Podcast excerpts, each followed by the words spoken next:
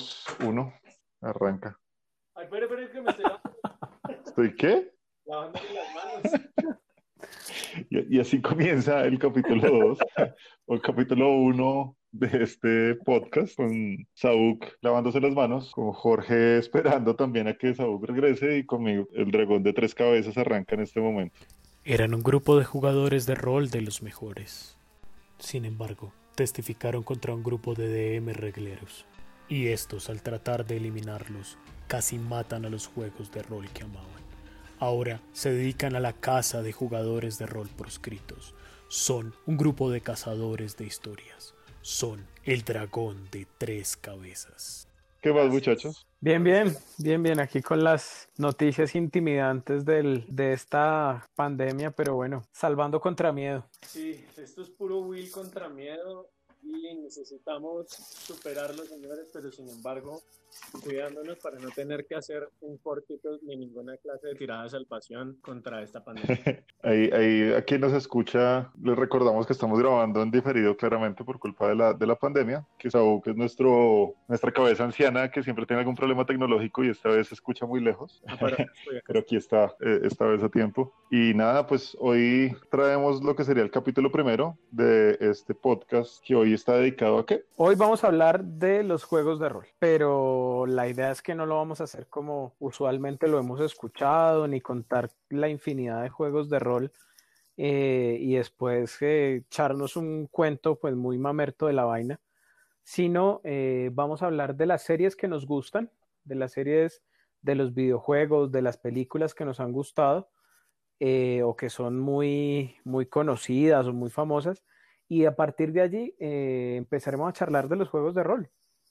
Vamos a tratar de hacer esa, esa línea de, de temporalidad y, de, y argumentar a ver si nos sale. Bueno, Saúl, tú que eres el que más tiempo lleva en el rol, ¿cuál fue así como el, el- el- lo primero que te, que te llegó cuando comenzaste a narrar dentro de los videojuegos y, y, y y las series? Algo así que te haya como tramado muchísimo para poder meter dentro de las aventuras. Vea, esta historia la tenía, pues obviamente no lista, pero sí yo me acordaba más o menos lo que habíamos hablado. Y acá tengo el CD-ROM de este grandioso juego que yo creo que nos tocó a muchos, que se llama Thief The Dark Project. Un juegazo que creo que jugué en Windows 98. Ah, cuando no había lag. Salió TikTok. No, no. Obviamente no existía el lag, uno jugaba solito en su computador. Pero fue un juegazo que incluía, o sea, demasiadas cosas. Era, fue, un cambio total de, de convenciones. Porque, porque pues uno estaba en esa época acostumbrado mucho al Quake, al Doom, a ese tipo de juegos que, eran, que fueron los primeros shooter que revolucionaron definitivamente la tecnología de los computadores y del, pues, sobre todo los procesadores también para los videojuegos. Pero este juego fue grandioso porque incluyó muchísimas cosas que uno, que uno se imaginaría en un juego de rol o en una sesión bien puesta, que era trama, buena jugabilidad, una coherencia en la historia, muy bacano. O sea, y de hecho lo jugamos mucho. En, cuando comenzamos a jugar, ya, ya era tercera edición 3.0 no 3.5, comencé a dirigir algo muy parecido a lo que era el juego de TIFF y pues ahí ellos pasaron el juego, ¿no? En, en Sí, sí, sí, recuerdo. Fue muy, muy bacano. Además que uno tenía las referencias de los mapas, de los personajes. Era, era, era muy chévere y la música. Me acuerdo mucho de la música de Tiff. Sí, sí, esa, esa, esa banda sonora es, es muy, muy, muy violenta y genera unos estados de ánimo durísimos en, en momentos cumbres.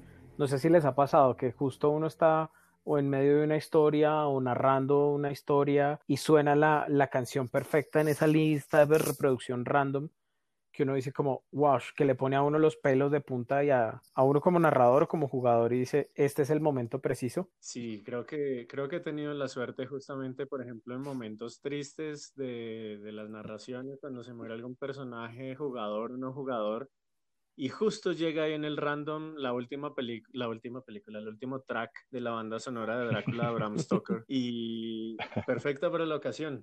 que La que empezamos a cantar a capela todos y nos tirábamos el mood. Sí. Cuando llegaban el ya triste de la sesión y llega esa canción que uno necesita, ah, ni que uno lo hubiera cuadrado, ni que uno hubiera pues, tenido ahí pues preparado para ese momento. Sí, yo me acuerdo que, que por mucho tiempo como yo narré Ravenloft y estaba así como con el mood de, de, los juegos de terror y toda esta vuelta. Pasaba mucho eso, que uno narraba una escena así como, como perturbadora, una escena así donde todos están con los pelos de punta y la música que escogíamos en ese instante sonaba por allá un chelo todo desgarrado un piano ahí que atravesaba todo y uno quedaba como, ¿y ahora qué va a pasar? Creo que sí, sí, la, la música también es bien, bien importante para, para, la narrada. La música, la inspiración, la historia, hay muchas cosas para hacer de una sesión de rol, una, me, una memoria que le queda a uno todo, para toda la vida y creo que hemos tenido bastante. Pero bueno, um, pues hablando de otros juegos de rol, ¿hay algún juego de, de rol, no, perdón, algún videojuego que a ustedes les haya tocado, que haya sido perfecto como para incluir cosas dentro de sus sesiones? No sé si, digamos, cuando, cuando yo jugué este videojuego, recién estaba iniciando en el, en el rol. No sé si ustedes lo hayan escuchado. Se llama Fahrenheit. Es de los mismos creadores de Heavy Rain, de Beyond, de Until Dawn, de Detroit Become Human. Es un juego que no es nada de aventura, es un juego totalmente narrativo donde cada una de las decisiones impactan en la, en la que la dinámica del juego. A mí algo que me, me, me gustó muchísimo de este juego es que desde el principio tú estás empezando a, a tomar decisiones desde el abrir la puerta desde, o sea, en el primer episodio del, de este videojuego hay un cambio que impacta en el final de la historia es si abres o no abres una puerta de un baño, una cosa así, recuerdo mucho. Entonces me parecía espectacular, es un juego eh, narrativo y es en tiempo, en tiempo, pues en esa época era en tiempo, en el tiempo moderno de esa época y contaba un poco la historia, pues no, no quiero tirármeles el juego, pero sí es, sí, no, aquí es alerta spoiler pero no, es una, es una, es una cuestión allí como de, de descubrimiento de, un, de, una persona que podría básicamente salvar o destruir el mundo y va en ese ejercicio de tomar decisiones más allá del descubrimiento del poder y toda la, la narrativa épica que queda, que queda un poco ensombrecida a partir de las decisiones que, que, tú tomas. No tiene el papel principal que tendrían todos los juegos, que es la parte así super munchkin, sino el, el centro del juego siempre, siempre son las decisiones y las emociones, que yo creo que es algo que es muy, muy fuerte en los juegos de rol, en especial en estos juegos de rol que no son mucho más narrativos, que no son tanto de, de que no son tan épicos, sino que son más narrativos o incluso los mismos juegos de terror o de terror psicológico como cool, que la trama totalmente se centra en el personaje y en las decisiones, pero no en las decisiones de ir a, a, a, un dungeon o de ir a cazar a un vampiro de quinta, novena generación, sino de las decisiones más humanas, las más simples. Y esa postura ahí en el dilema moral a mí me parece brutal. Y este juego, que creo que fue uno de los primeros de, de, esa onda, yo lo jugué en el Xbox negro, el más viejo de todos, me pareció brutal, brutal, brutal. Yo, yo me acuerdo ahí con eso que estabas diciendo de, de Cult. Uy, además que Cult es un juego denso, marica, es un juego muy pesado. Me, me acuerdo de, de dos cosas. Uno, cuando estaba recién comenzando a jugar y que además ya estaba leyendo esta vuelta de Ravenloft, que era como otra, otra visión diferente del rol que conocí hasta ese momento, que era lo poco que Saúl me hablar de Dragonlance y pues Calabozos normal. Y me acuerdo que jugué con un amigo, con un vecino que me invitó a, a, jugar, que se acaba de comprar el Resident 2, creo que fue. Ya, había, pues ya lo habían estrenado hace rato, pero hermano, hasta ahora lo tenía y yo la verdad no lo había podido jugar. Y me acuerdo que arrancamos a jugar y eso nos dio como las 2 de la mañana dándole, o sea, como que nos turnábamos de rato porque la verdad era como el, el, el asunto ahí de jugar. Y me acuerdo mucho esas escenas como arrancando, que uno iba entrando por la mansión y, y en, una, en una ventana tapiada salían unos brazos de zombies y lo agarraban a uno, pero pues se subía el volumen, empezaban a sonar esos gruñidos después del silencio. Y eso me parecía muy chévere porque era como ese sobresalto un poco fuera de lo típico de una película de horror, que era la sangre y, y los sonidos estridentes. Era como el manejo del silencio y pasaba esto. Y después de un tiempo ya conocí Silent Hill, que es el otro juego así... De esos que, que le llegan a uno como todos perturbadores, pero eran súper, súper enganchadores. Y siempre me acuerdo del, del warning que salía ahí al, al, inicio, que decía como que que el juego te va a hacer un perfil psicológico medida que vayas jugando y que va a usar esto para crearte una pesadilla, algo así decía en el intro. Y esas vainas me parecían geniales porque yo sentía que eso, es meterlo uno en el rol, ya no es como el, el, clásico juego que uno se pone a... que uno ya sabe que va a llegar hasta cierto punto, sino que este realmente lo pone uno en conflicto con uno mismo. Y, y claro, era una vaina, sí, hacia el lado del horror, pero, pero lo hacía uno recapacitar en cada acción que tomaba, como que mejor no voy por este lado, ¿qué hago? Mejor espero. Y, y, y era un poco estresante realmente, pero era muy chévere chévere. Y, y hace poquito estaba leyendo eh, lo de Cult, este Divinity Lost, y me estaba contando un amigo que se estaba leyendo una, una novela, una novela que sacaron de Cult hace unos años. Los, los, los escritores de ese juego, que son unos, unos viejos que no los veis, se ven todos buena gente, pero esa vaina que escribieron lo más perturbado que hay. Y sacaron una, una aventura que se llama Black Madonna, creo. Okay. Y me mandó unos, me mandó unos apartes de esa vaina y era peor que Silent Hill. O sea, uno lee eso y es como, no sé si quiero jugar esto. No, no, creo que mejor no. Y él me decía, juguemos, pero que alguien ponga la casa, porque la verdad creo que esta vaina nos va, nos va a hacer cagar del susto a todos. Entonces sí, creo que como hacia, hacia cada lugar hay siempre cosas que uno toma y le, y le sirven un montón para ir nutriendo, nutriendo también esa forma de narrar, ya cuando está con los amigos y con los dados. Sí, sí, no, y de esos juegos, por ejemplo, de, volviendo a los videojuegos, no sé, ¿ustedes alcanzaron a jugar Fatal Frame? ¿Nunca lo jugaron? Ese, ese también No. era otro juego, era más, ese, ese era japonés y era como, como, como, o sea, tú tenías que cazar espectros con una cámara, Ya sé cuál es, sí, no me acordaba el nombre. con una cámara de fotografías. Y era brutal porque, claro, tú ibas así todo, pues er- era, se veía muy diferente entre cuando tú ibas caminando con el personaje normal a cuando tú ponías la foto y de pronto pasaba un espectro, una vaina así. Ahí también era otro sitio de cagarse del miedo, otro momento de decir, mejor juguemos con la luz prendida. Sí, sí me acuerdo de ese juego. Uy, claro, qué locura. Creo que ese nunca lo puedo jugar solo, pues siempre, siempre con un amigo. Es que, es que esos son perturbadores realmente. Y uno además en esa, en esa época estaba todavía muy joven. Horrible, horrible esa sensación. No, sí, ese, ese. Yo me acuerdo, creo que Saúl, sí, Saúl estuvo en eso, una vez que les estaba narrando, recién comencé con Ravenloft y me acuerdo que, que les estaba narrando una vaina y cogí un dado de 100 que tiene, que tiene Saúl, que, que, tiene- que es como un sonajero. Y me acuerdo que en la, en la historia iba apareciendo como un bebé y escuchaban el sonajero, pero yo lo tenía escondido, entonces lo hacía sonar y no se daban cuenta de dónde sonaba esa vaina. Y me acuerdo que en un momento estaban, estaban los otros dos jugadores, todos como todos ansiosos, mirando hacia todos lados, los cagados del susto, como que qué mierdas, qué es lo que está sonando. Hasta que ya después de un rato pudieron caer en cuenta, pero sí fue un tiempo de tensión. Yo creo que casi una hora de mantenerlos buscando y buscando y todos como que qué rayos está sonando. Me hizo acordar con esto de- del juego. Sí, me acordé de esa, sí me acordé de esa. Sí, está bien. Además, en esa época estábamos de noche, entonces era perfecto el... Vale, Cami, ¿y tu serie, Sí. serie, Series. videojuego, película que digas para el rol? Ah, bueno, sí, es que no quería abandonar todavía lo de los videojuegos porque es que hay un videojuego que definitivamente es campeón. Y pues bueno, también es de Dungeons y es Ah, Planescape Torment. Juegazo, juegazo. El, el papá, el papá de los juegos de rol. Sí, ese, ese yo creo que... Sí, ese es el papá de los RPG. Creo que salió en el 2000, si no estoy mal, o en el 99. Fue el papá. Yo creo que no necesitamos adentrarnos, mu- adentrarnos mucho en Planescape Torment porque pues... eh, o sea, inclusive hoy en día tiene muchos fans que instalan ahí como su, su, su microsesión de Windows XP dentro de sus computadores para poder Es que es jugar. muy bueno. O sea, es excelente. Es excelente de los mismos creadores de el set de campaña. Sí, es que tiene todo lo que tenés que. Y además que ese set- setting es muy, muy chévere. Sí. Es muy bacano. Pille, que estaba siguiendo, de hecho, en, en Instagram a Dieter Lisi, que es uno de los eh, ilustradores de Planescape. Y ese man es un duro para crear personajes. Qué cosa tan, tan loca. O sea, el man es un ilustrador y el man a veces sube como, hice un sketch de tal vaina porque vi a alguien en la calle y, y hizo un gnomo. Y eso sí, el, el, el man hizo la mayoría de, de arte de, de Planescape.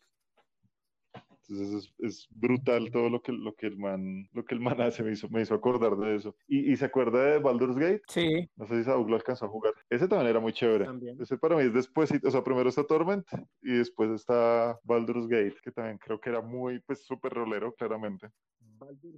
Pero la jugabilidad era muy bacana. sí, sí, sí. Lo que pasa es que creo que Planescape Torment eh, en el abanico de posibilidades o de decisiones es mucho más complejo y, y la, y la narrativa también es mucho más, digamos que es más, co- es más rica. Baldur Gates también es un muy buen juego, pero creo que Torment se lo lleva muchísimo en esa parte narrativa y en, la- y en el impacto que toman las decisiones. Sí, Sí, sí, de, de hecho Torment, de acuerdo a las decisiones que uno tenga, el alineamiento va cambiando. O también, eh, pues uno puede ir con su personaje principal y decirle a alguien, no, venga, enséñeme a ser uno ladrón, y no cambia el personaje y se vuelve ladrón, o se vuelve mago o guerrero. Entonces, claro, uno, uno tiene que pasarse todo el juego como mago para ver cuáles son los conjuros de mago que tiene Nameless One. Y, pero pues yo no creo que uno quiera pasarlo tres veces a ver cuáles son todas las capacidades que puede llegar a tener como ladrón o como, o como mago o, o guerrero, en fin. Sí, cambia mucho de acuerdo a las decisiones que uno tome. Inclusive uno puede tomar, eh, meterse en algunas facciones. No recuerdo bien cuáles eran, pero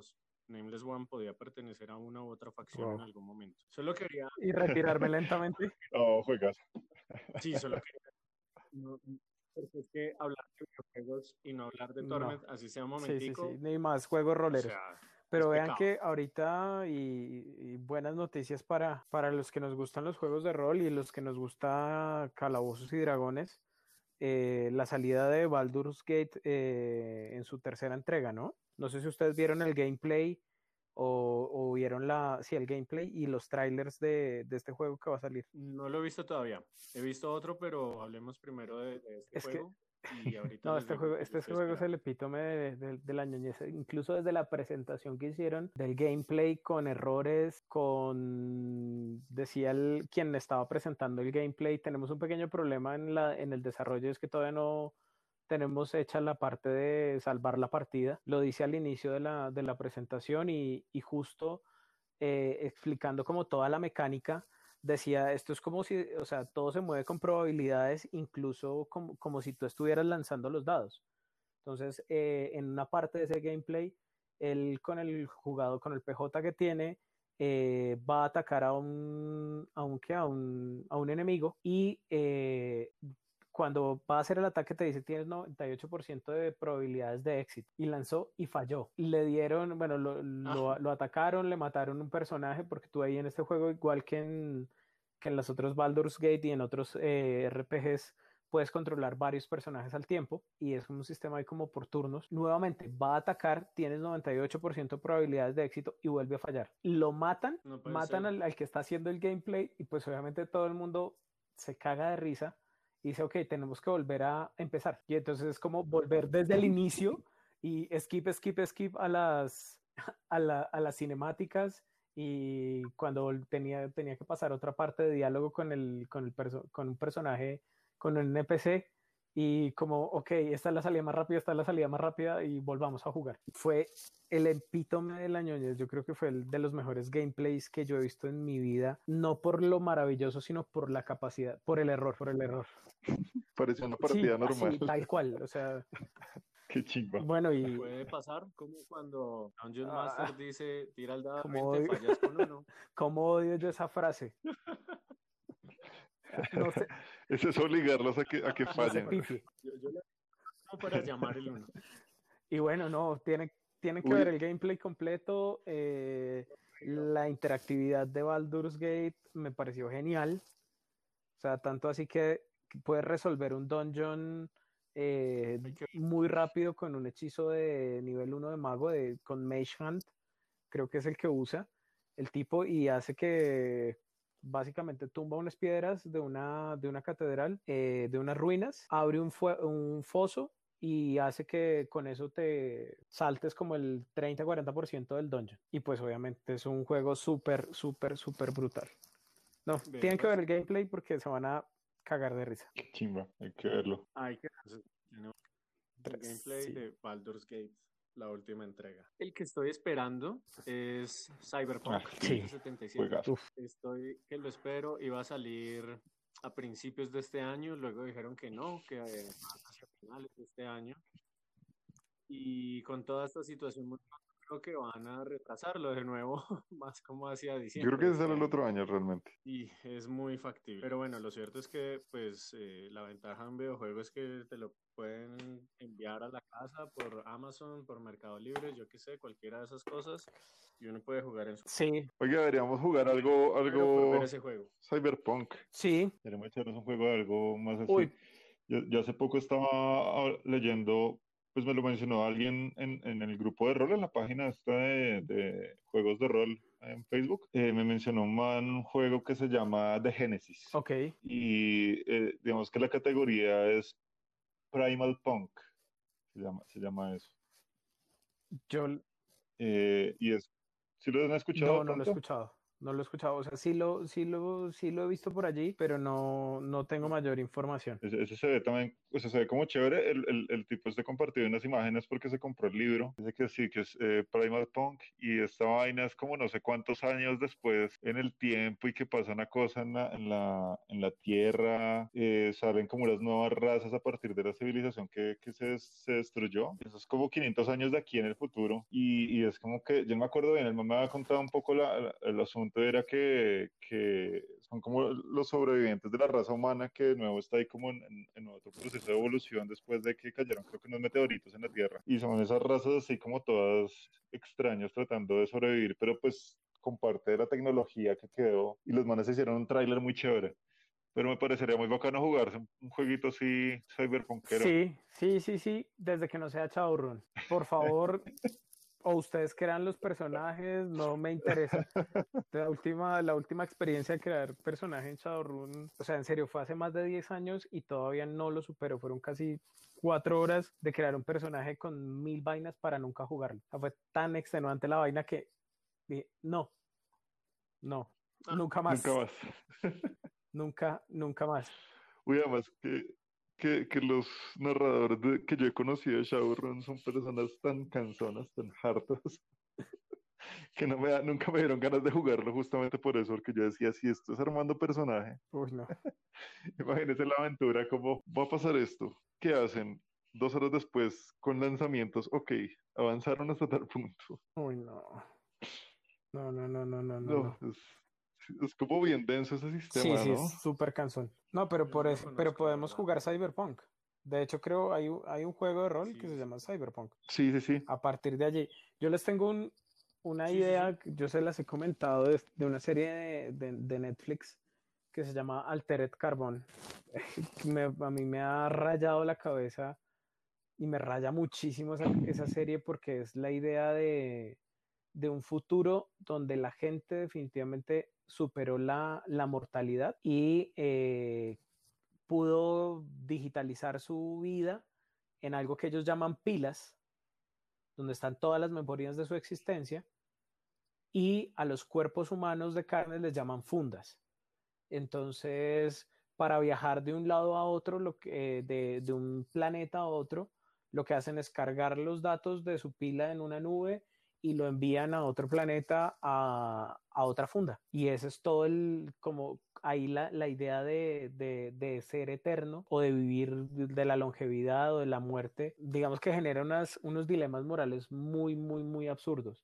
Y claro, una persona que ya ha vivido 200 años, 300 años, imagínense los desórdenes mentales que deben tener, megalomanías. No, o sea, es una vaina muy, muy brutal y genial de esa serie que me gustó mucho hay una inteligencia artificial que es el quien maneja un hotel que se llama Poe y todo el hotel está como muy ambientado a los cuentos de Edgar Allan Poe y, la persona y la ah, personalidad genial. es así súper súper sórdida también de ese de ese personaje secundario pero me gusta mucho esa, esa idea de trascendencia y de, y de mundo así donde la vida ya no tiene sentido y la única, o sea, la muerte verdadera es cuando destruyen tu pila, si no, te puedes reenfundar. Y eso, y abre también una vaina ahí como de, de la vaina económica y todo eso, porque pues el que tiene mucho dinero se reenfunda en el cuerpo que quiere, con las mejoras que quiere y todo lo que se le dé la gana. Pero el que no tiene plata, se le muere su, el cuerpo de su hija, por ejemplo, salen la, las primeras escenas del, del, primer capítulo y entonces tienen que ir como a una esta social a que le reenfunden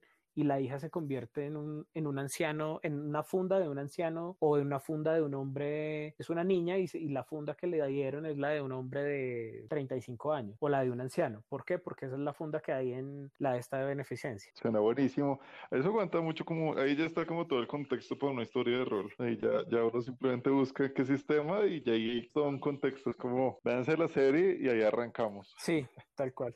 O sea, uno puede partir de ahí y bajo cualquier sistema, de 10 de 20, de 2 de 20, en fin. Pero sí, pues uno sí, crea eso me gustó muchísimo. historia. Bueno, Cami, vos, videojuego, serie, película. No, videojuego el que te decía, yo creo que Resident y Silent Hill como al comienzo porque me pegaron justo en el momento en que yo estaba leyendo pues sobre este otro tipo de juegos de rol. Me acuerdo hace, eso fue ya casi como 12 años, creo que fue, hubo una serie que fue súper, súper como underdog que se llamaba Legend of the Seeker. Y esa serie estaba basada en unas novelas que también eran como de, pues, de fantasía épica. Y yo me acuerdo que me enganché viéndolo así, pero tocaba pues, pues creo que ni siquiera la emitieron por acá, entonces tocaba por internet buscarse los capítulos y era, no sé, tenía cosas chéveres. Realmente, si uno la ve ahorita, estoy seguro que no dice es una serie muy mala.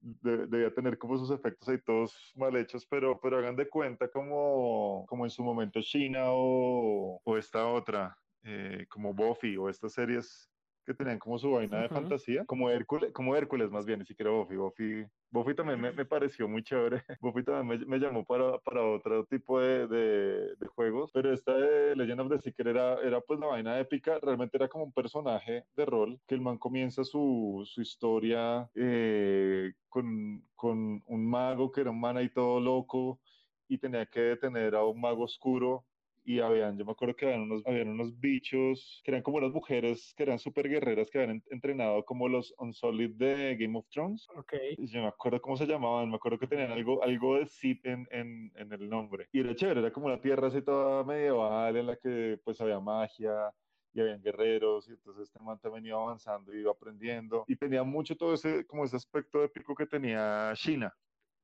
que también pues me acuerdo mucho cuando estaba pequeño que veía esa vaina, era como, esto, esto es genial, y, y, eso, y, eso, me llevó también como a ese, a ese punto de, de, de, epicidad. Y ahí también, yo me acuerdo, se fue para esa época también que salió la película de Conan, el bárbaro, pues la, la, la que hicieron después con Jason Momoa, fue despuesitos, pero ahí en ese momento ya me decidí también a dirigir Conan y me puse a leer los libros que los conseguí por ahí baratos y encontré las novelas. Pero todo eso, o sea, como toda este, esta temática épica en esas series me llevaba a querer jugar sobre todo cosas muy, muy significativas de Dungeons and Dragons. O sea, ahí también creo que en esa época volvimos a jugar Dragonlance y, y como que con ese contexto del héroe que, que, tiene encima toda esa misión y tiene como un propósito súper grande de tiene que salvarlo tal lugar o tal otra. Me acuerdo mucho también en, ese momento que con Saúl yo me creé un, Kender, como por hacer todo lo contrario a lo que, a lo que pasa con el héroe, porque Kender es ese personaje que pues simplemente es un cague de risa. Y era un man que es muy hábil, pero pues de verdad es un niño que se distrae con cualquier vaina. En una de estas aventuras él estaba narrándole a alguien como toda su historia detrás de lo de ti y tenía que meterse en una, como en una especie de convento para robarse un artefacto. Era como una misión personal que se le daba a veces a los personajes. Y yo tenía ese Kender y el Kender era el que se iba, como que le iba ayudando, pero también se iba cagando toda la historia.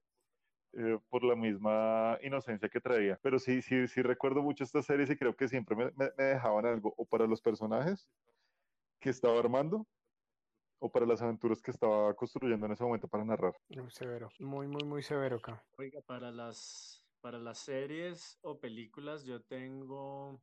Yo tengo una... Lance un dado, Suco, y, y, me, y me cuenta. ¿Cuál quieren que, que comience? Pares Pares la antigua y pares la, la futurista. Impares. la futurista. 7 en el dado 20. La futurista. Entonces, eh, una serie que me gustó mucho, yo creo que ya llegó a su fin y es más o menos reciente, es una que se llama The Expanse, que comenzó a ser Uf, no, no, me acuerdo quién lo comenzó a producir, pero la última temporada la hizo Amazon, eh, que fue pues la tercera temporada de ellos. Entonces es una serie futurista, que era algo así como en el año 2600 en la Tierra, donde la humanidad ya había colonizado entonces eh, la Luna, Marte y el cinturón de asteroides que queda un poco más allá de Marte. Eh, todos estos eh, lugares eh, para vivir, o sea, para, para realizar la vida de, las personas. Pero entonces hay un conflicto entre la Tierra, que es una sola nación, la Tierra y la Luna, Marte, que es otra nación, y el cinturón de asteroides, que simplemente le sirven al que esté mejor posicionado en el momento, si la Tierra o Marte. Pero pues, sí, son, son como los ciudadanos de tercera del, del cinturón y se hacen llamar Belters, no me acuerdo cómo se llama, cómo les decían en español, algo así como centurinos, centurianos, no recuerdo, pero Belters está bien. Se me hace una serie futurista genial, genial. Me parece que uno de ahí puede sacar también una idea de aventura adaptable a cualquier sistema, como siempre. Solo, solamente depende de un DM que tenga una idea con una historia bien bacana y desarrollarla. Desarrollar la trama entonces eh, de las políticas de la Tierra versus Marte y la guerrilla de los Belters eh, en contra de ellos dos. La aparición de eh, una forma extraterrestre que todavía no es comprendida. Hay muchas cosas, hay muchas cosas en esa serie que serían súper chéveres eh, porque pues se puede desarrollar el combate pues de, de, armas futuristas, de naves, pero también se puede desarrollar también cosas en cuerpo a cuerpo, pero lo más importante, ingeniarse, que un DM se ingenie una buena historia. Un director, mi costumbre es decir DM, pero la he visto. Tengo, la tengo en, la tengo en cola. Sí. La, tengo, la, la, Yo también en esa tengo lista. cola de reproducción. Sí, tengo esta, tengo Peaky Blinders, eh, no, esas, esas, dos las tengo ahí. ¿Y la, y la otra serie, Suco? Pero bueno, ah, la... La, es una película muy clásica de era pelado que me llenó de felicidad cuando la vi. Yo no me acuerdo en qué canal habrá sido que la vi, pero me llenó de, fel de felicidad absoluta. Gran película. Los y entonces yo llevo un montón de años pensando por qué no armar o bien un juego de rol o bien una aventura adaptada a cualquier juego de rol en la cual uno tenga pues realmente que el grupo sean un montón de pelados incapaces de pelear totalmente, pero que de alguna forma logren desarrollar el proceso pues normal de un, juego de rol, que de una u otra forma logren sortear el combate que sería normalmente en, en el juego de rol que muchos de nosotros siempre esperamos la escena de combate, pero no, en este caso sería algo diferente, habría que sortearlo, esquivarlo, huir, yo qué sé. Pero sí, un montón de peladitos aventureros, todos con alguna, con algún skill, con alguna habilidad que los diferencia. Y, y por qué no hacer como, como sucedió en los Goonies, que el hecho de saber algo de música Severo. pueda llegar a ser diciendo para, para con enano. juego. No, y, no, y data, data, yo creo que todo el mundo quería hacer data y y tener los inventos así, hacer cosas. Creo que esa, esa, esa me valió, yo, esa serie a mí me valió un regaño porque alguna vez me, me rayó, a mí me rayó data y, y desarmé, yo no sé si fue una grabadora de mi papá, alguna vaina de creativo, de, de creativo. Después la... Pero lo vi en televisión. Esto tenía que funcionar. Aquí tendría que salir un guante de boxeo y golpearte cuando me digas, pero. ah, sí, sí, sí, sí, los Goonies. Qué linda, qué, qué hermosa película. Saúl, se lo tengo. Se llama The Goonies Cavern of Horror. Divina. Está hecho para una vaina que se llama Plot It Yourself Adventure Stories. Y es un RPG que es de, de basado como en títulos de películas. y es como un sistema que se llama Plot Your Own Adventure. Es como créate tu propia aventura a partir de esto y tiene como unos libros, tiene Star Trek 2, La ira de Khan, y uno que se llama Staying Alive. Y uno de los que más llamó en ese momento fue el de los Goonies. O sea que ahí tenemos tarea entonces. Tenemos tarea, muchachos, de uh, Oiga, yo creo que, eh, con ese que esta gente de Stranger Things se basó muchísimo en los Goonies para hacer, pues como para hacer la serie, dándole otra vez ese poder a los niños y como toda esa sí. memorabilia y todo ese, toda esa vaina de, de, los 80. Y de ahí sacaron una de las historias de, de, Quinta, que yo creo que fue lo que le abrió como también ahorita el, el, el espectro al rol eh, en Hollywood y toda esta gente que ahora sí está jugando y toda la gente que está haciendo un montón de cosas respecto al rol. Fue esto, fue lo de Stranger Things y, y hay, una, hay una, un setting de quinta edición de Stranger Things. Sí. Yo creo que, que, aguanta mucho este tipo también de cosas. De hecho, buenísimo ah, sí. si, si, si, en algún momento quien nos está escuchando tiene alguna idea y nos quiera compartir esas películas o esas series o esos videojuegos que, que de pronto en algún momento quiso ver reflejados en, en rol, pues buenísimo porque ahí los buscamos y si, y si no está, pues nos lo inventamos, igual para eso hay un montón de sistemas para crear lo que uno quiera. Eso sí, lo que, lo que pide el juego de rol siempre es imaginación y a veces dados y una hoja de papel. Sí, sí, sí. Se me hace genial. Yo quería mencionar una cosa que había hablado con Jorge como ayer Pierre, era que yo le había dicho que, por ejemplo, de la serie de Netflix Dark, eh, se, me, se me hacía como imposible realmente eh, uno armarse una historia, un juego de rol a partir de, esa serie, porque pues, yo le decía a Jorge que se, me, que se me hacía que después de dos o tres viajes en el tiempo, pues uno simplemente iba a perder eh, como el hilo, el hilo constructor de la historia, eh, además pues de la posibilidad de creación de cualquier paradoja que pueda hacer que se termine la sesión de un momento a otro. Eh, yo no sé, pero, pero lo que quiero preguntarle a Jorge es que él me decía... Primero por el hecho de que en cualquier momento crean una paradoja que pueda terminar la mesa del juego a los cinco minutos de iniciar la tercera sesión donde todo el mundo está engomado, ya ahí hay una razón de ser. Ahí, ya ahí yo me meto de cabeza.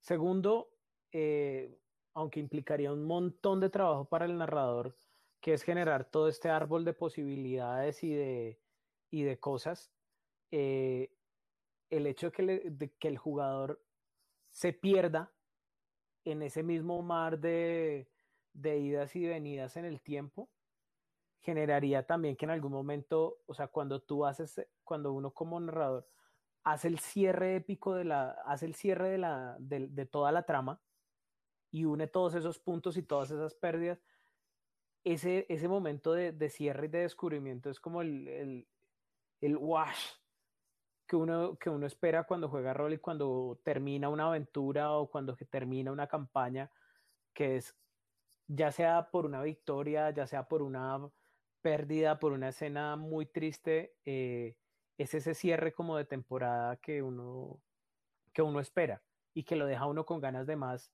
ya sea del mismo juego o, que refuerce esa idea brutal de, jugar rol. Por eso a mí me parecería brutal. Implica para el narrador un montón de camello. y obviamente algo que, que nunca, nunca nadie que ha narrado un juego de rol ha hecho, que es improvisar cosas. Jamás, no, nunca. Ah, no, no, nadie ha improvisado nunca. No, nunca, nunca, nunca. Por ejemplo, cuando el narrador llega en Guayabado sin haber preparado la sesión. Entonces, ese, esa capacidad de, de improvisación y después de sentarse a, a, mirar, bueno, todo esto que yo improvisé en este momento, ahora cómo le doy, cómo le, cómo le busco la vuelta para que tenga sentido. Yo creo que eso lo haría brutal, brutal, brutal, brutal. Vale, chévere. A mí también me parece chévere el, el, asunto. Yo creo que es como un reto también, como el narrador, de mantener las líneas de tiempo. Y una vez, una vez narré una vaina, no me acuerdo cómo se llama, es una aventura de las clásicas de Ravenloft, que ellos tienen, son como seis aventuras. Eh, todo hacia la gran conjunción. Y hay una donde, bueno, el, el lord de un sitio que llamaba Darkon, que se llama Salin, es un mago, un archimago así todo poderoso, y la historia comienza con los jugadores como nivel 12, nivel 13, y los ataca el jinete sin cabeza y los decapita. Y lo que hace este man es que tiene como un hechizo y lo que coge es las cabezas de estos jugadores y les hace un clon porque el man encontró que con los clones puede mandarlos al pasado y el man está tratando de cambiar toda la historia de, de Ravenloft. Entonces, no es igualito claramente a, Dark, pero es muy divertido porque el man tiene los clones, manda los personajes al pasado para que eviten una vaina. Pero evitar eso es casi imposible. Entonces uno alcanza a jugar sin mentirles, unas 8 o 9 veces el regreso al pasado y pues cada vez cambian cosas, pero no lo cambian todo o no cambian lo que tienen que cambiar. Entonces se mueren, vuelven al presente, este man está súper molesto, los vuelve a mandar al pasado, porque tienen la ventaja de que no, están, no está yéndose el cuerpo físico de ellos, o sea, siguen con vida, pero pues están muriendo como clones que están mandando al pasado. Y me acuerdo que eh, era eso, como que uno los llega hasta cierto punto y termina la sesión y queda como, como un, muy buen gancho para lo siguiente, pero si uno no tiene el control de lo que se ha ido cambiando, de las cosas que han ido transformando y si los jugadores no tienen como ese hilo narrativo también, pues es muy, muy jodido pero sí se vuelve divertidísimo en el sentido en que uno también a ratos dice, bueno, pues igual estoy en el pasado y puedo hacer lo que se me dé la gana. Sí. Entonces, es, a lo, a lo, y, como Simpson cuando Mero viaja al pasado. exacto, exacto, porque me, me, acordé, me acordé una aventura de Saúl pensando en eso precisamente. Que yo no me acuerdo porque estábamos en el pasado, una vaina, algo, algo sucedió. Y mi personaje, que era un ladrón, eh, tuvo una maravillosa idea y es que en el, en el pasado el oro valía más que el acero, pero en el presente el acero valía más que el oro y yo tenía un montón de, de acero y en el pasado lo que hice fue cambiarlo.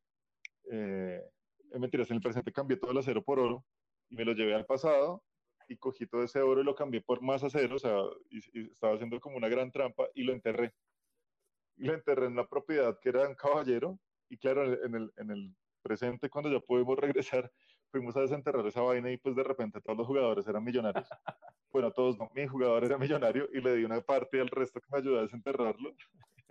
y compramos una casa y vainas, y era como, y todos mira, como maldito, ¿cómo se le ocurre esa idea? Yo, es, lo básico, si usted viaja al pasado, tiene que mejorar su presente de alguna manera. Sí, maldito. Venga, yo le cuento esa aventura, esa, esa aventura creo que fue la primera aventura que salió en tercera edición para Dragonlance, se llama The Anvil of Time, salió en una revista Dragon que tiene en la portada un minotauro, no la tengo acá porque estoy recién trasteado a este, a este apartamento, lo dejé, me quedó la revista, pero sí, es una aventura excelente donde los personajes entonces eh, un poco después de, de, la guerra de la lanza encuentran un lugar que se llama el Yunque del Tiempo, The Anvil of Time, y entonces eh, van encontrando unos códigos que tienen que introducir en, en, esta suerte de máquina mágica y van viajando a través de las eras. Eh, en algún momento, yo me acuerdo que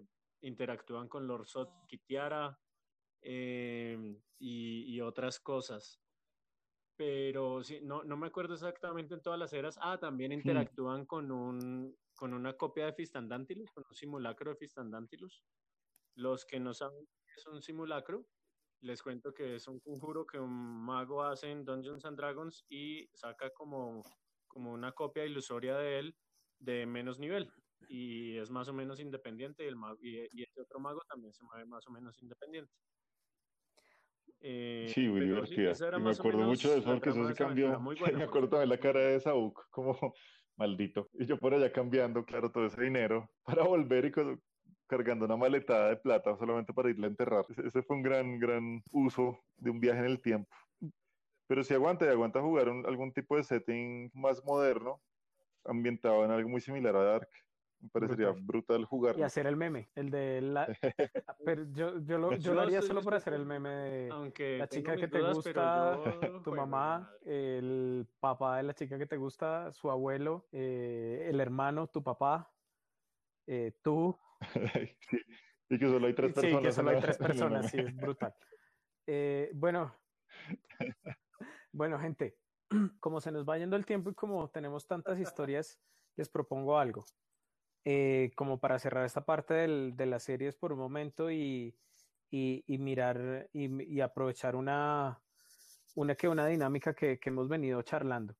Eh, dos series o películas, aparte, de, pero Zuko ya nos habló de dos, Cami, dos series o películas, eh, nombre y en qué setting las jugarías, como para que la gente también vaya ahí viendo y escuchando otros juegos de rol y se haga la idea de ese juego de rol con, con, la, con la serie. Pues hay uno, yo estaba leyendo ahorita uno y me, llegó mucho la, la, historia y de pronto sería jugarse algo tipo, y creo que tú lo has comentado en algún momento, que era la de, la Duro de Matar. Jugarse un Duro de Matar, jugarse un, un Rambo, un, héroe de acción clásico de los 90 y estaba leyendo que el setting perfecto para esto es uno de, sistema Fate que se llama Shadow of the Century.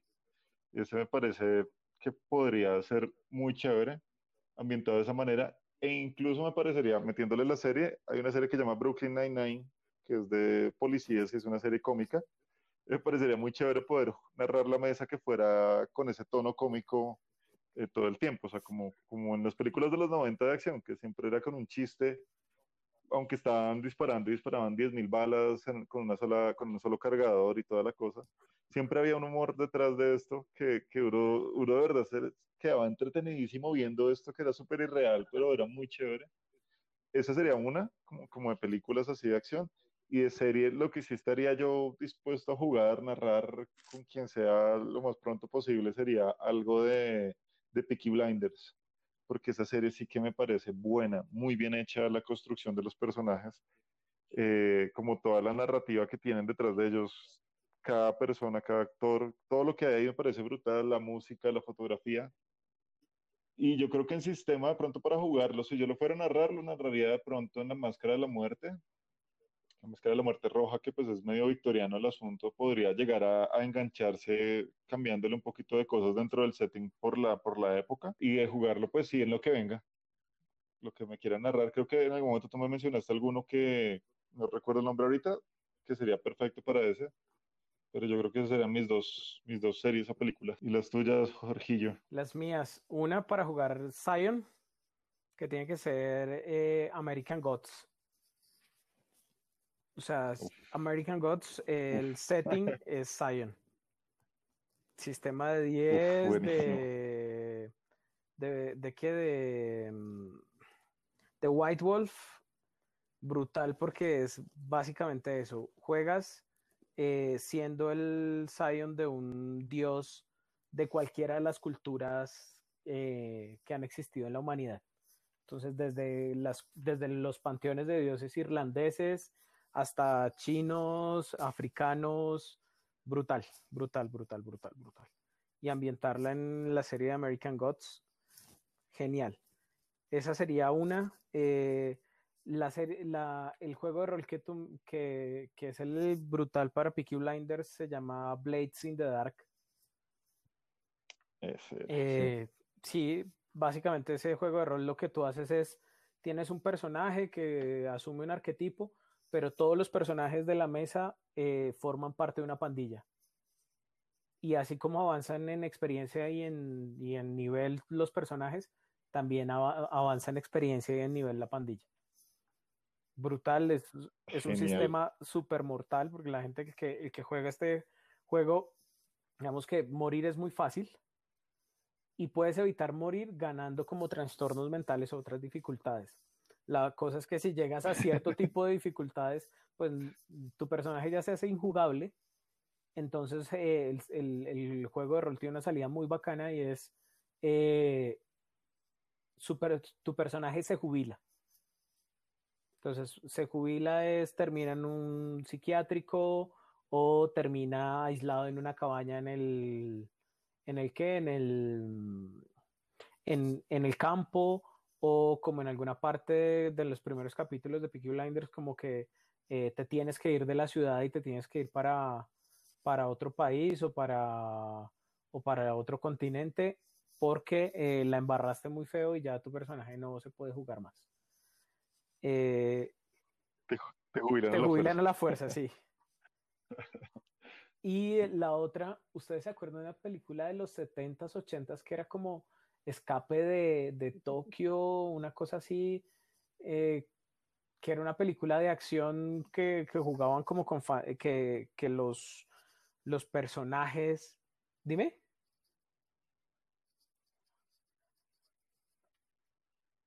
Sí, sí, sí, sí, sí, sí que, el, que al fin... Eso se llama Big Trouble in Little China. Eso. El Raiden de Mortal eso es con este man... Ay, puta, se me fue el nombre. Con Kurt Russell. Kurt, Russell. Que salía como un, rey, un Raiden, que eran como lo del dios ahí todo oriental y toda la vuelta. Sí, sí, sí, sí, sí, exactamente. Eh, eh, películas que el final, que uno de los de los eh, malos se muere estallado, se engorda mucho y se estalla. Sí, sí, sí. Uy, qué buena película, esa me la vi el año pasado otra vez. Bueno, de, ese, de esa película, o ambientado un poco en esa película, y volviendo como a la nostalgia del, del pasado, hay un juego de rol que se llama Feng Shui 2. Es la segunda, la segunda edición. Es un juego básicamente donde los arquetipos están pensados desde ahí, desde los personajes que pueden aparecer en una serie eh, de acción eh, con una ambientación oriental. Esas serían las dos así como, como que me queda, que, que quisiera jugar o dirigir. Cualquiera de las dos. Entonces, eh, no sé, gente, vamos con esta, cambiemos un poco y demos la vuelta a esto, hagamos una pausa en, este tema de series y esto, y les propongo una cosa. Vamos a, implementar aquí una idea de lanzamiento de dados lo que vamos a hacer es lo siguiente. Nosotros tenemos aquí una tablita para que lancen un dado de seis caras. Ustedes lanzan allá, me dicen el resultado y yo les digo que nos tienen que, que, me tienen que contar y les tienen que contar pues a nuestros oyentes. ¿Les parece?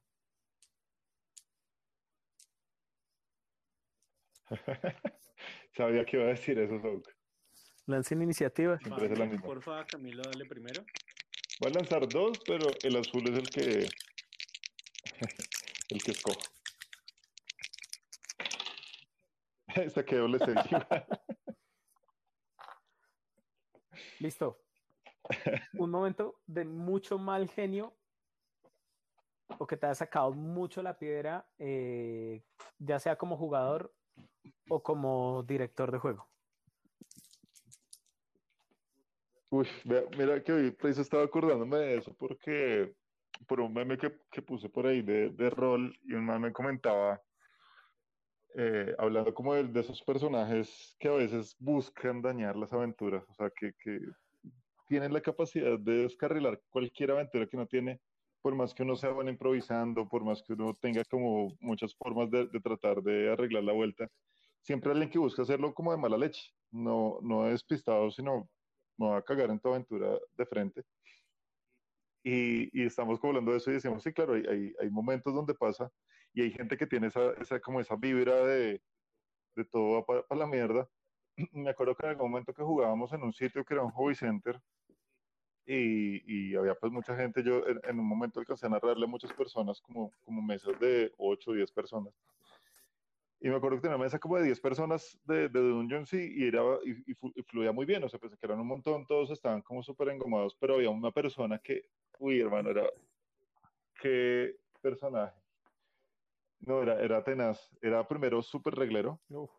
Era amigo de un amigo mío, pero de manera muy reglero. Era, se sabía las páginas donde estaban las reglas. Era el que decía, no, espérate, y tengo que mirar, y tengo que mirar, y cogía el libro. Eh, y, era metagamer también. Entonces era, digamos, en este caso le tocaba a Saúk. Y Saúk decía, quiero hacer esto, esto. Y el man decía, no, no puedes hacerlo porque no sé qué. Y se metía en las secciones de los demás. Y en serio era como en un punto donde ya todos como que lo miraban con ese raye. Y era, era horrible, yo me acuerdo, yo soy súper tranquilo, soy, yo soy calmado realmente, dentro de todo y sobre todo cuando juego rol, pero me acuerdo que esa vez me dio tanto mal genio. Ya como que todos lo mirábamos y ya era como, o sea, ¿qué carajos quieres hacer acá? ¿Quieres jugar? ¿Quieres cagarte la aventura? ¿Quieres narrar tú? ¿A qué, estás jugando? ¿A, dañar esta mierda? Y ya en un punto me tocó como sacarlo un momento dentro de, de lo de los jugadores y le maté el personaje. Y ese fue como el, el, el, punto clave y el man buscando los libros tratando de refutarme, no, pero es que no puedes porque no me puedes matar por esto y esto y esto. Y yo cogí simplemente la guía del DM en ese momento que estamos jugando 3-5 y hay una parte donde dice como si no encuentra la regla, no sé qué, hay un, hay un concepto básico que aplica. El DM escoge cualquier decisión y él es el que sabe, o sea, lo que él diga es lo que se hace. Él es la ley, básicamente y le mostré ese apartado y le dije, mira, pues tal vez las otras reglas digan que no, pero en este caso estoy aplicando la regla máxima. Y ya, y todos como que se pusieron tan contentos de que el man se fuera de la mesa, pero pues yo le narraba era porque era parte del hobby center, o sea, como de buena gente, como todo bien, integremos a la gente, nuevas personas, toda la cosa, ni siquiera era, era, un grupo de amigos, sino era gente que estaba por ahí como, como sin mucho parche por jugar. Pero la solución finalmente fue te mueres y te largas de acá porque de verdad estás cagándole toda la tarde a todos. Qué brutal. E-, eso, recuerdo. A ver, Suco.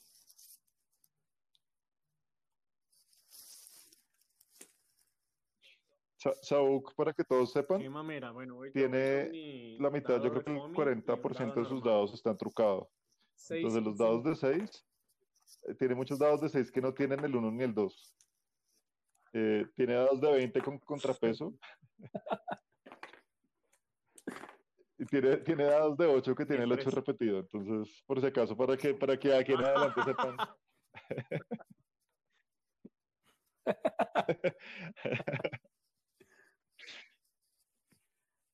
Uy, carajo, me acordar. Siempre hay un error que comete la gente cuando juega rol, pero después de que llevas mucho tiempo jugando, por lo menos 10 años, tú no esperarías que alguien lo cometa y escoger el dado de 12 cuando vas a lanzar un dado de 20.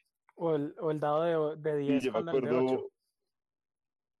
Sí, pero uy, es que yo creo que me ofende un montón el de 12 por el de 20 y con Saúl nos pasó, yo no me acuerdo quién fue el que lanzó y los dos, los dos lo miramos mal, como, ¿en serio? Llevas más de 15 años jugando y estás equivocándote de dado. Fue muy chistoso, además lo lanzó así con todo, y, uy, saqué 12, entonces, a ver, huevo.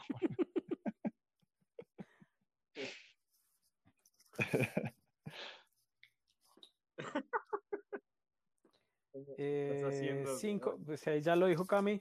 Cinco, peor jugador de una mesa. Oíste, bueno, saqué cinco y seis.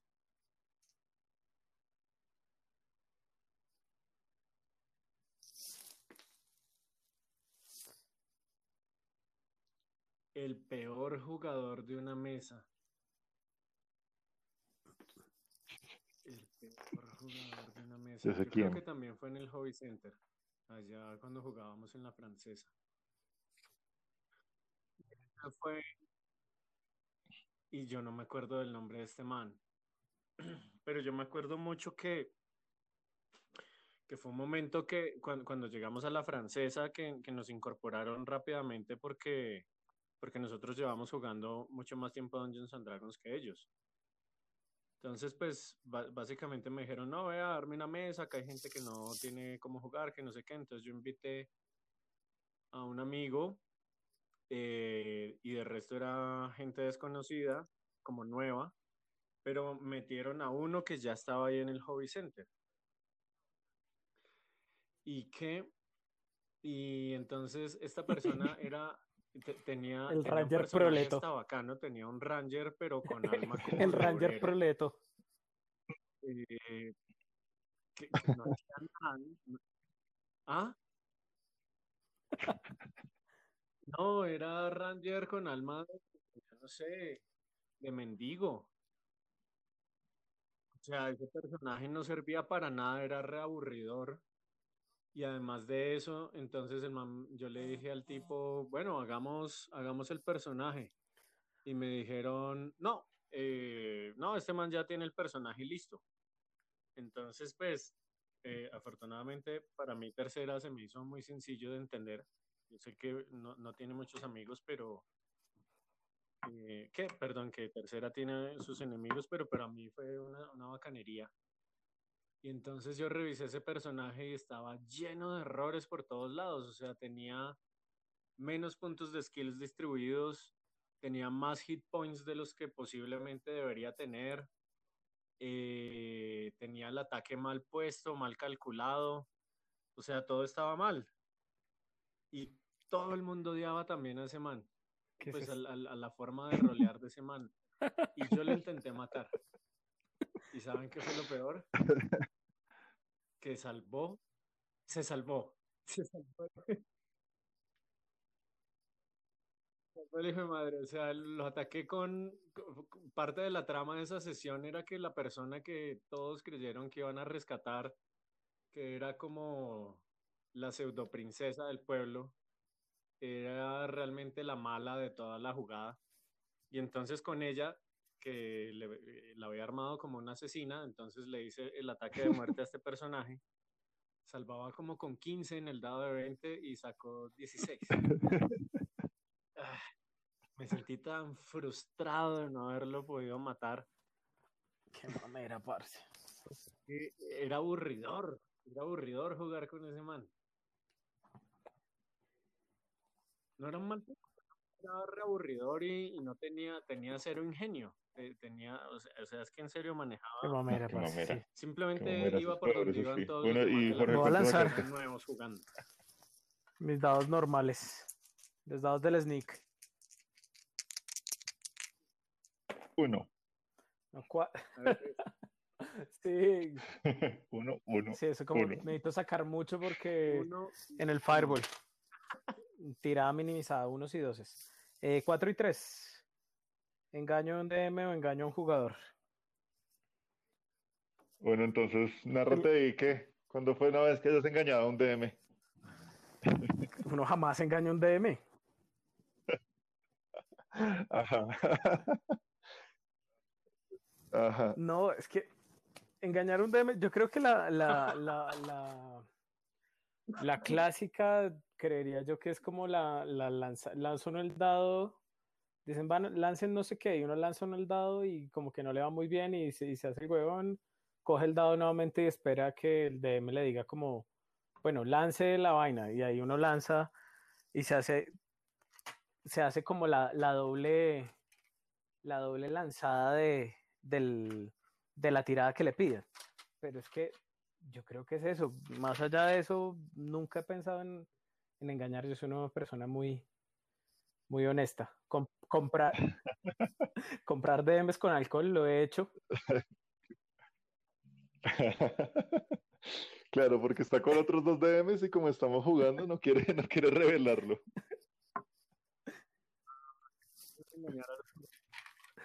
Sí, ¿no? Sí, una, una vez me hizo acordar de eso, una vez que es que nos pasó con Saúl, Sí, de esa, de esa primera mesa en la que Hemos jugábamos, jugado todos juntos. que como de esta manera todo rata con nosotros, nosotros le hacemos trampa con la hoja. Entonces, digamos, estamos jugando y teníamos 20 flechas. Y claro, hemos jugado y no sé qué, y pues nos íbamos borrando las flechas y no teníamos plata ni para comprar ni nada. Y de repente el man llegaba y nos decía, ¿tiene flechas? Y uno, sí, sí, claro, acá tengo. ¿Cuántas tiene? Y uno iba anotando así sin que el man se diera cuenta. No, mira, me quedan 60 flechas. Luego llegaba uno a una tienda, eh, no, vamos a comprar pociones. Bueno, ¿y cuánta plata les queda? No, yo, yo tengo acá 3000 de oro. Y uno tenía 30 y le iba poniendo dos ceros. Y así, y el man siempre, siempre se las comía, pero es que esa era nuestra forma de nivelar el universo, porque de verdad fue tan rata con nosotros. Ese es para un próximo capítulo donde hablamos de los, de los narradores, de los DMs que son muy, muy rabones con los jugadores. Sí, yo creo que, yo creo que esa, esa es como la, la del engaño, la, el manejo de los jugadores y tipos de del, del equipo lectores. o, o manejar los hechizos. Me quedé sin hechizos, pero pues nadie, nadie cuenta los hechizos de nivel 1. Entonces apareció un misil mágico de la nada. Sí, yo creo que esas son como las, las, Sí. las, las básicas de, del engaño a un DM. Menos mal no me salió hacia mí porque yo sí tengo unas grandes jugadas. No con ustedes, claramente, ustedes han sido muy buenos DMs. Con otros, con otros en algún otro momento. Eh, bueno, muchachos, eh, así digamos que vamos concluyendo este primer capítulo, que en teoría sería el la segunda grabación de este podcast del, del Dragón de Tres Cabezas. Hoy estuvimos hablando de, de, pues cómo se nutre el, el universo del rol a partir de las series y de las películas, especialmente de la nostalgia, porque creo que sí es un componente fuertísimo para cualquier rolero. Uno siempre apela a todas las cosas de la niñez para nutrir cada mesa, para nutrir cada personaje. Y creo que a medida que uno avanza y que uno ve vainas, como que le, va metiendo. Y el componente de los videojuegos, porque creo que, el juego de rol realmente es como, como un videojuego sin consola. Es, es ese momento en que uno toma ese personaje y, hay una narrativa que, que, que nos va llevando y uno toma decisiones y tiene equipo y mejora el personaje y de acuerdo al tipo de juego pues tiene ciertas características. Entonces, pues nada, eh, aquí los acompañamos con Saúl, que es nuestro dragón, el que más lleva tiempo roleando, el dragón anciano, eh, con Jorge, no sé, es, es- yo creo que es el lado como más caótico del grupo, no sé, tal vez. A veces, solo a veces. Y Uy, sí. eh, sí, en el rol. Sí.